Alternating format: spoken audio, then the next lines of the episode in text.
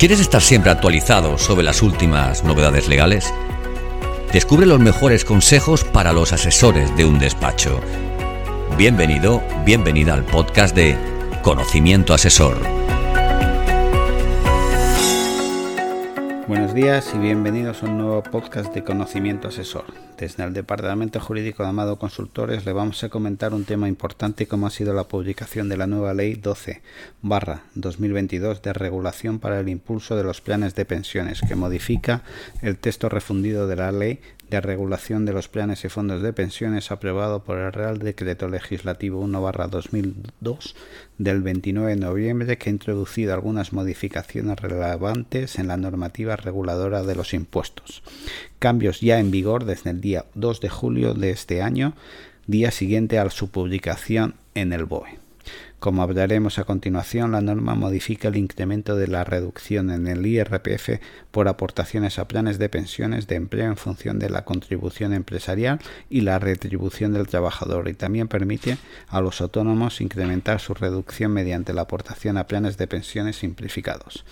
IRPF en consonancia con la creación de un fondo de pensiones de empleo de promoción pública abierto y de planes simplificados, entre los cuales se incluyen planes de pensiones de autónomos y de socios trabajadores de sociedades cooperativas y laborales, se introducen diversas modificaciones en los límites de aportación financieros y en los límites de deducción en el cálculo de la base imponible del IRPF modificación de los límites fiscales y financieros.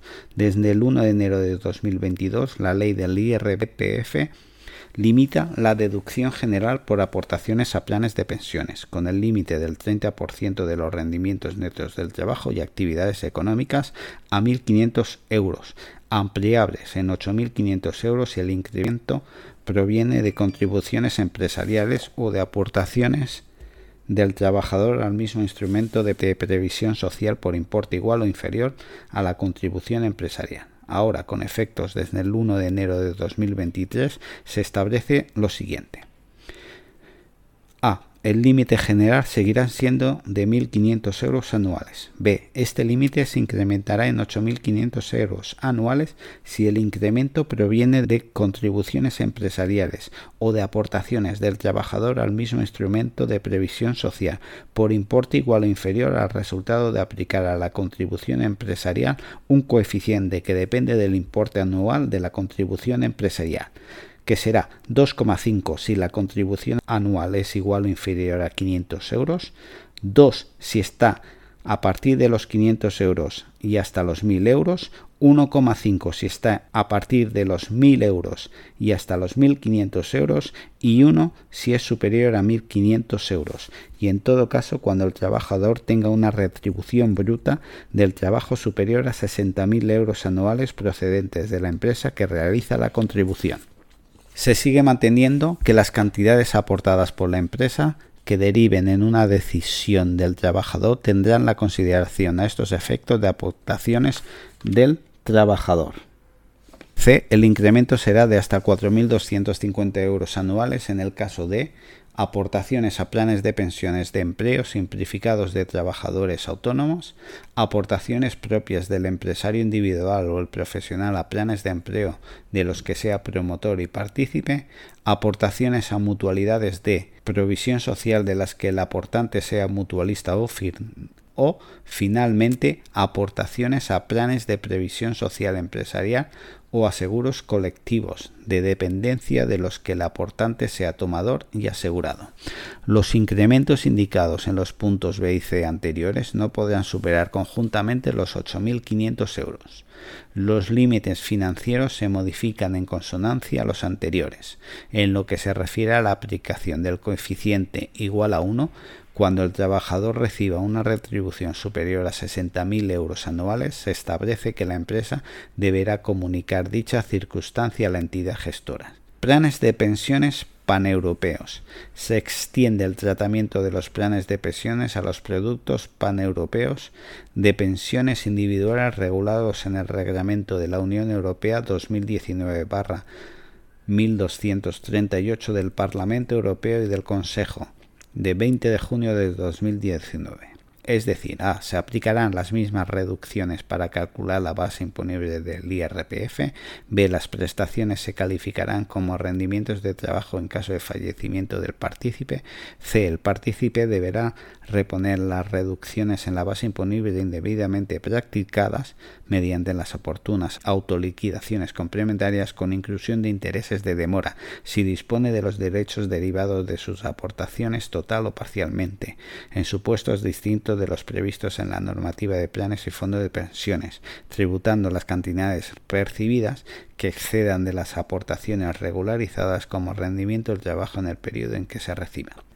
Impuesto sobre el patrimonio. La Ley 12 2022 establece la exención de los derechos de contenido económico derivados de las aportaciones a productos paneuropeos de pensiones individuales regulados en el Reglamento 2019-1238 relativo a un producto paneuropeo de pensiones individuales.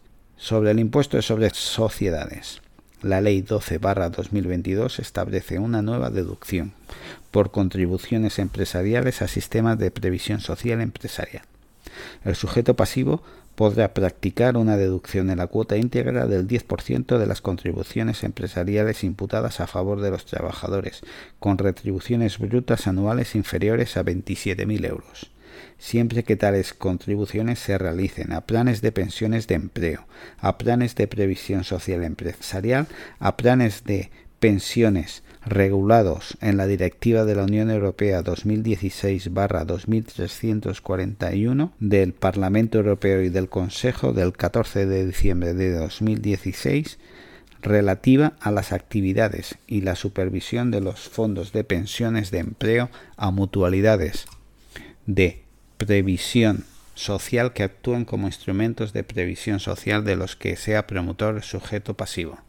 Cuando se trate de trabajadores con retribuciones brutas anuales iguales o superiores a 27.000 euros, la deducción prevista en el párrafo anterior se aplicará sobre la parte proporcional de las contribuciones empresariales que corresponde al importe de la retribución bruta anual reseñado en dicho párrafo. Atención.